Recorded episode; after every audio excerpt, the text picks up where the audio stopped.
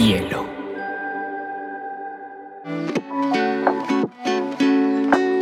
Hola, bienvenidos a Te Cuento News, un espacio donde analizaremos las noticias más importantes del mundo digital y la Web3 en menos de 20 minutos.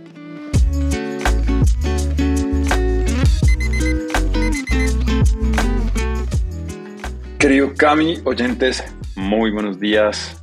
Hoy, martes 15 de noviembre, aquí en Te Cuento. Con sabor a doble clic.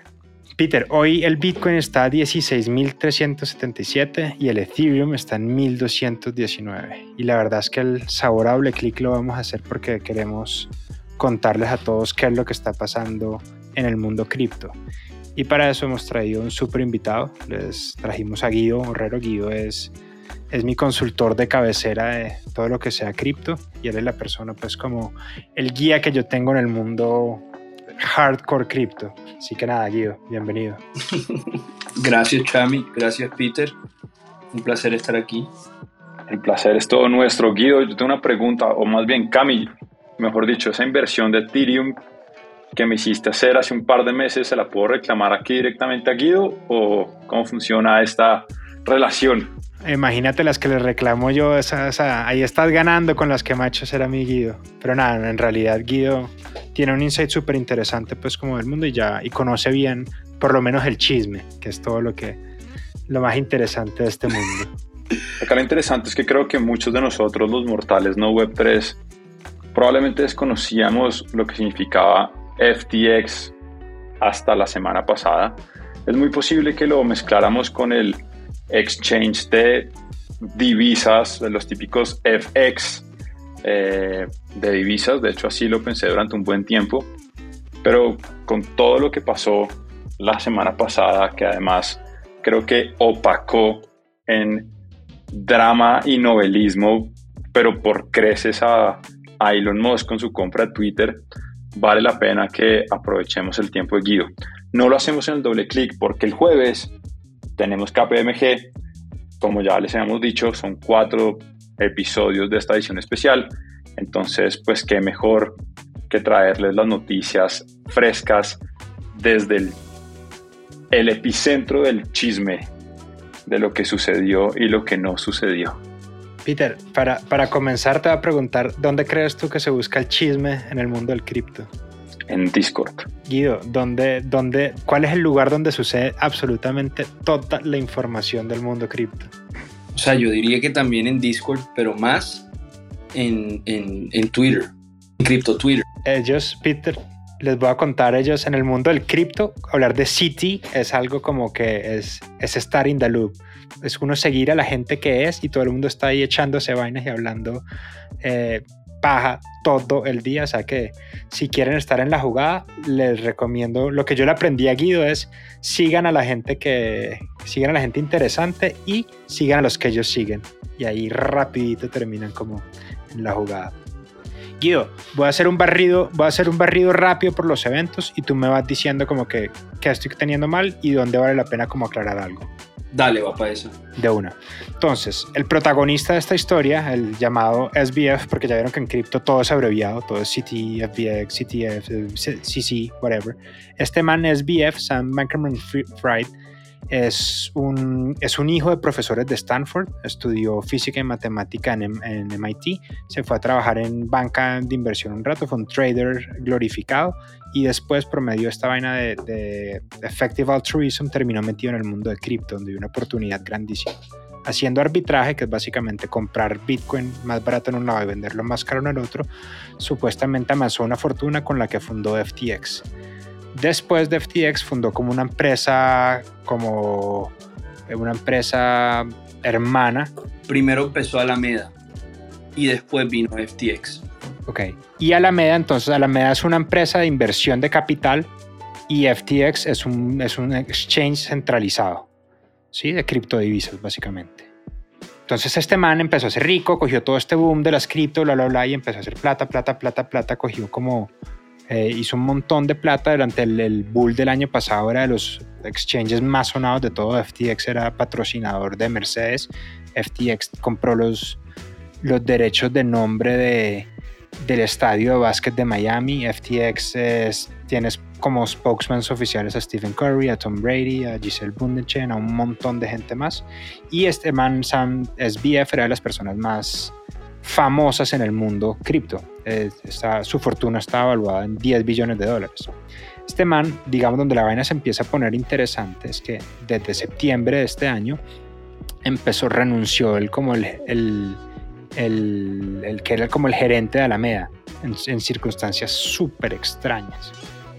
Y después eh, SBF empezó a tener como una participación excesivamente activa en, el, política. Eh, Sam Bankman-Fried donó 40 millones de dólares a la campaña de Biden.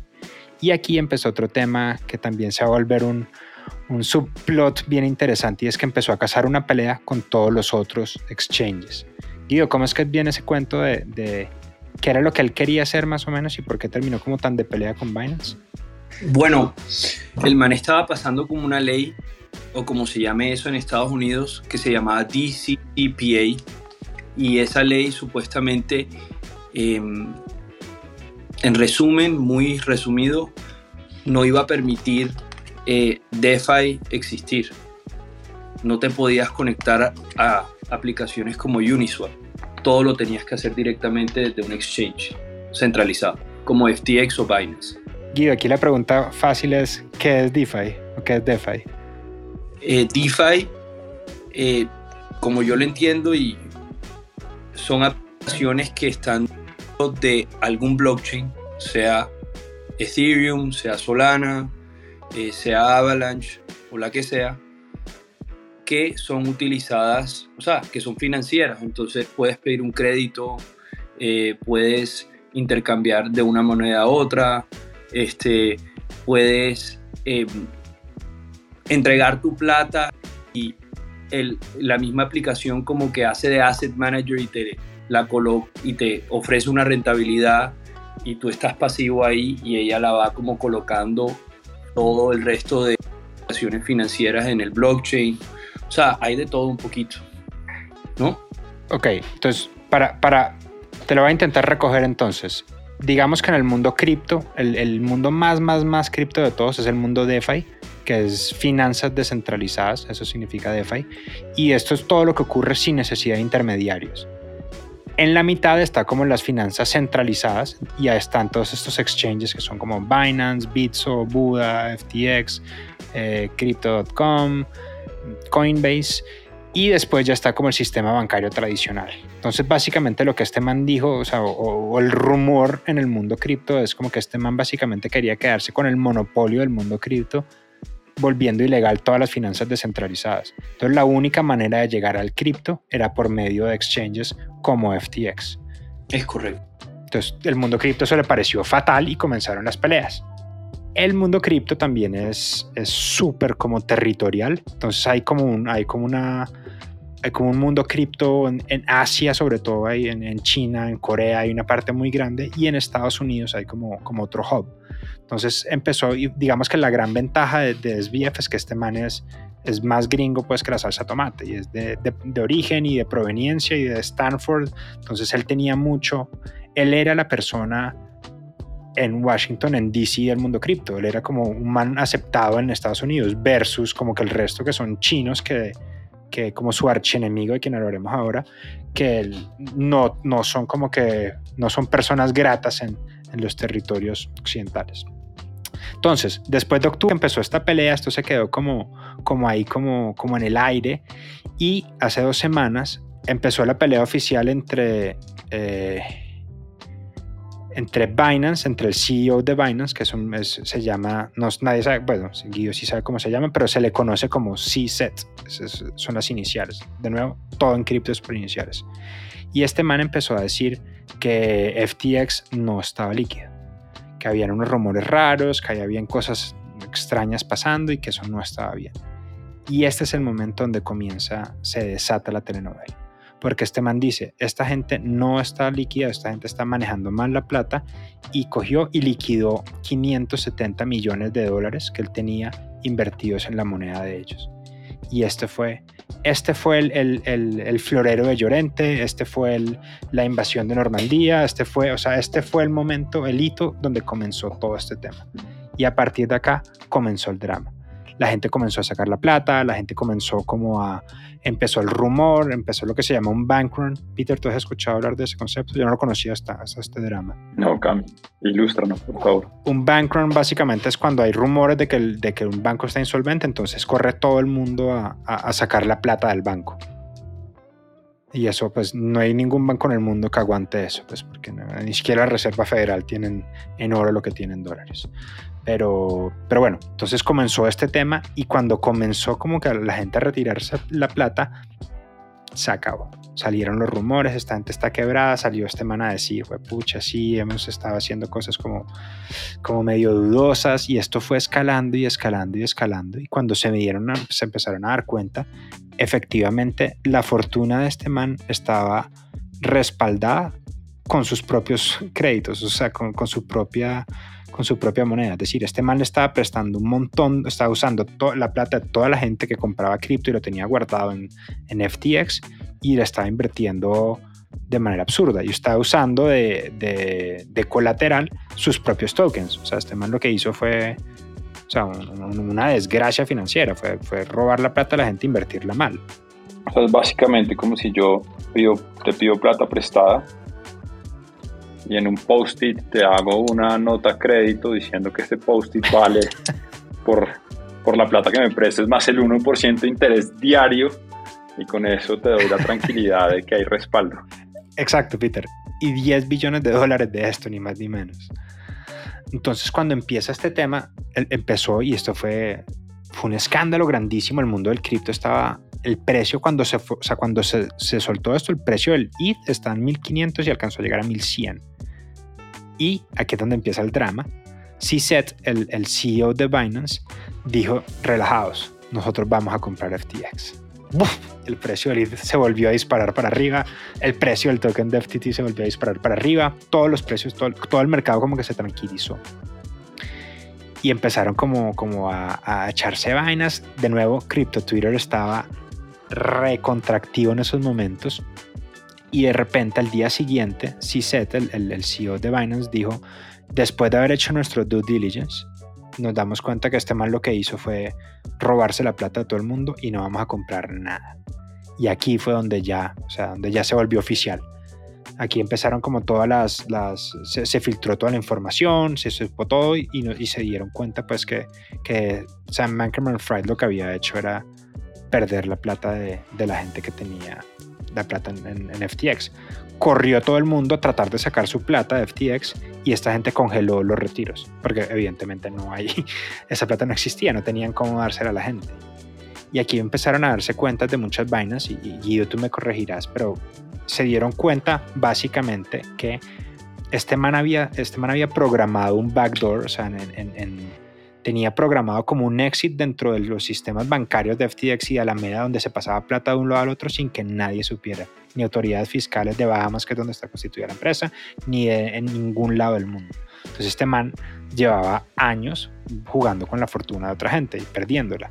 Y para agregarle un poquito al chisme, les cuento que este man vivía en un apartamento en un penthouse de las Bahamas con otras 10 personas. Una, la más prominente tal vez es una chica que se llama Caroline, que tal vez la hayan visto por ahí, que era como la...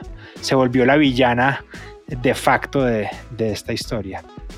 Así que Guido, no sé, ¿cómo, cómo, cómo fue ese tema? ¿Cómo se dieron cuenta que, que se estaban robando esa plata? Bueno, exacto, como tú dijiste, eh, CC Peng el CEO de Binance puso un post en Twitter diciendo como que se iban a empezar a desinvertir el FTT que tenían, ¿verdad? Eh, Ellison, que es la CEO de Alameda, eh, le ofreció a CC Peng comprar todo el FTT que tenía a un precio de 22 dólares cada FTT. Pero entonces, después de ese post, eh, pasaron como un par de días y todo el mundo empezó a especular como que, bueno, ¿y por qué entonces no? O sea, eh, porque simplemente publican sus balances para dejar como de mitigar, o sea, salir de este chisme.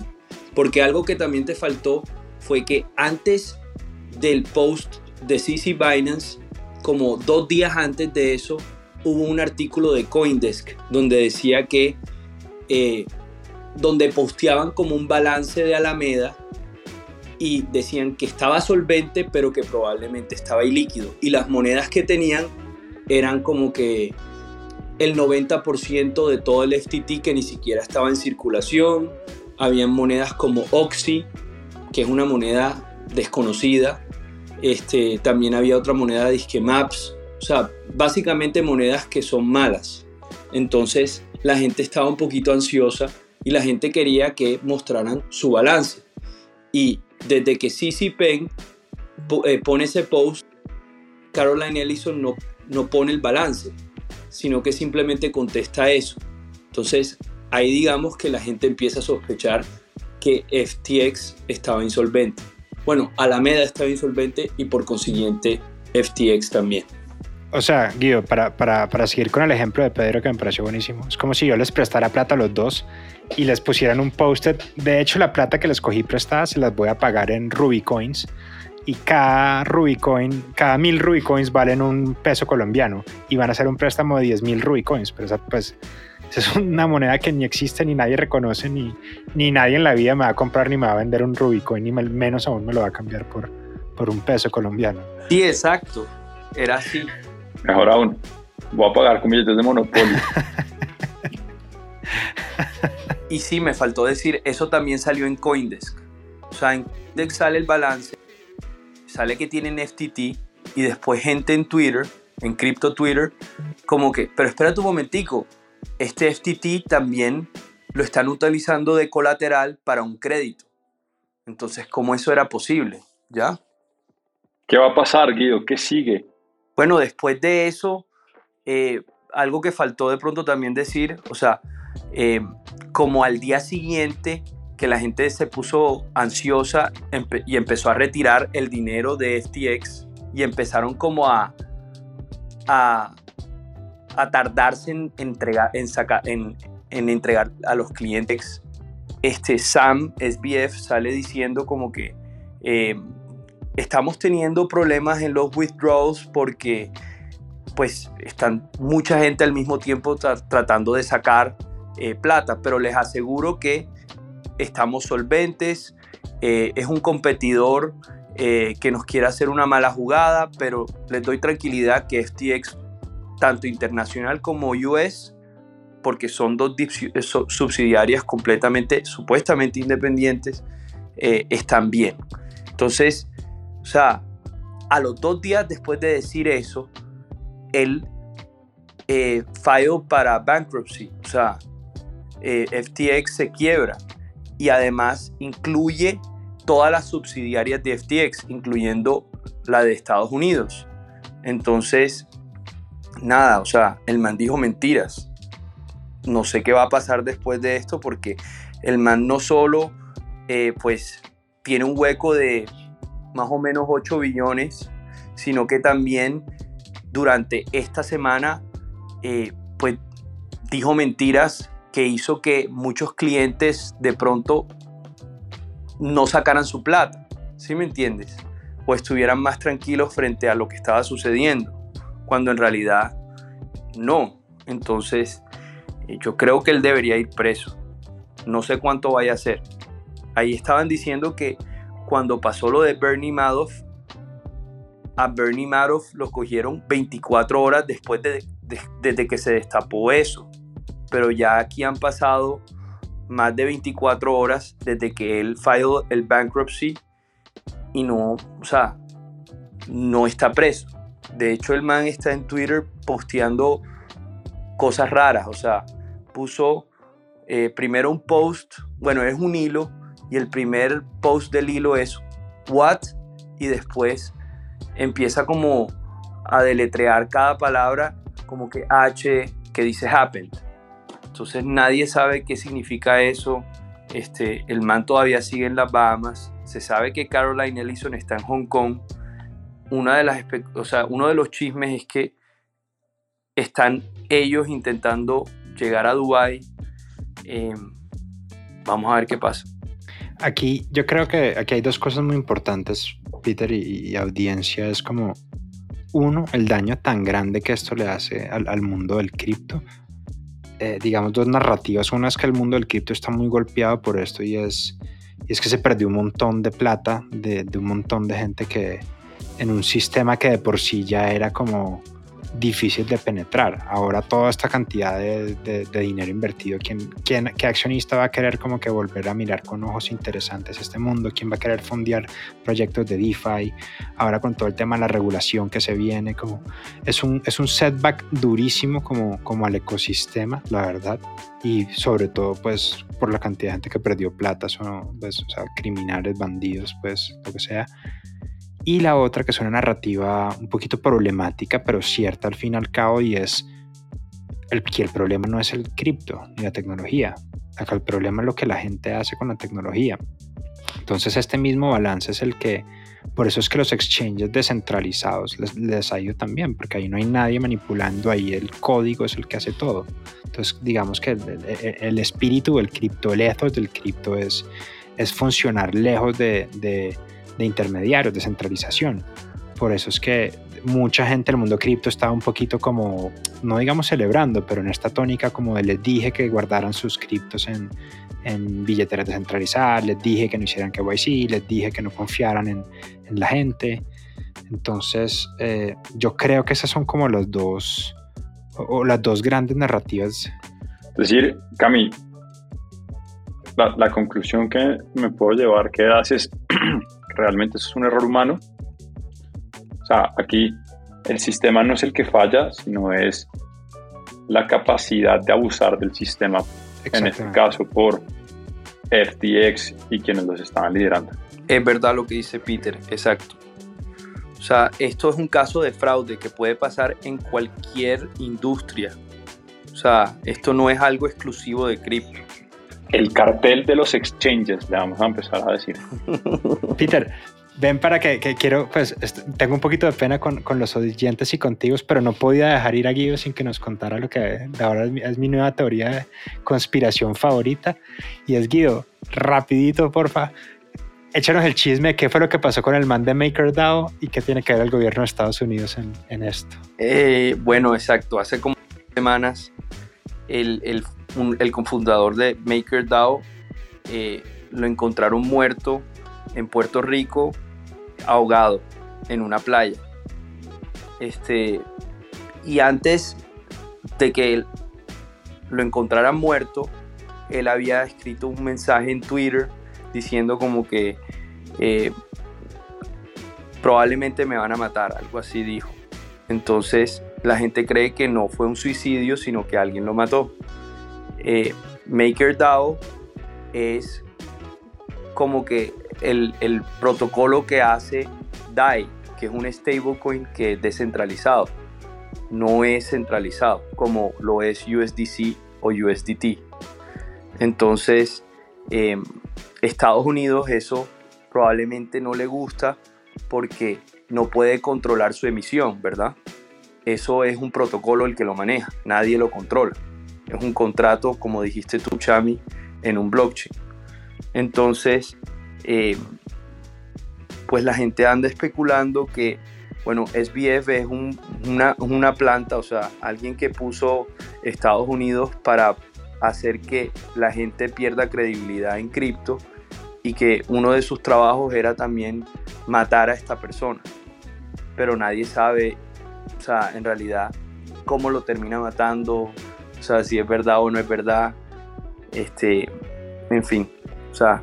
O sea, básicamente la idea es que Estados Unidos es, quien orquestó toda la, la, el declive de FTX, es quien anda matando puestos altos de, del mundo hardcore cripto y que básicamente lo que quieren es acabar la confianza del mundo en, en, el, en el, mundo cripto para ellos poder seguir manteniendo el, el control sobre la economía mundial. Exacto, Chami, lo dijiste mejor que yo. Y bueno, exacto, lo otro es que hay unas monedas, eh, monedas estables descentralizadas que ellos no pueden controlar, también querían acabar. Entonces, una fue UST, que era la que hacía Luna, que eso también se especula que, o, eso sí está como más claro, o sea, parece que sí es cierto. Alameda, o sea, el brazo de inversión de FTX tuvo que ver en la caída de Luna, entonces en Luna UST, y entonces ahora como que están diciendo que probablemente también él fue el que hizo que esta persona, el fundador de MakerDAO, estuviera muerto, porque eso es otro stablecoin descentralizado. Interesante, pues ya ven que esta historia tiene como de largo como de ancho. Eh, esto no es el final, esto se, viene en varias semanas más de drama, digamos que con la desestabilización del mercado hay muchos rumores de insolvencia también de, de otros exchanges. Eh, nosotros en Te Cuento pues estamos encantados de responder las dudas que tengan, de, pues de como mejor podamos. No, no les prometo pues que Guido nos pueda sacar el tiempo para echarnos los cuentos de, de Crypto Twitter, pero estaré yo o estaré cualquier persona para intentar como resolver las dudas que tengan y si tienen cripto guardado en alguna parte también estamos muy, muy listos para intentar ayudarlos si lo quieren mover a otra parte. Así que... Sí, yo creo que esa es la moraleja.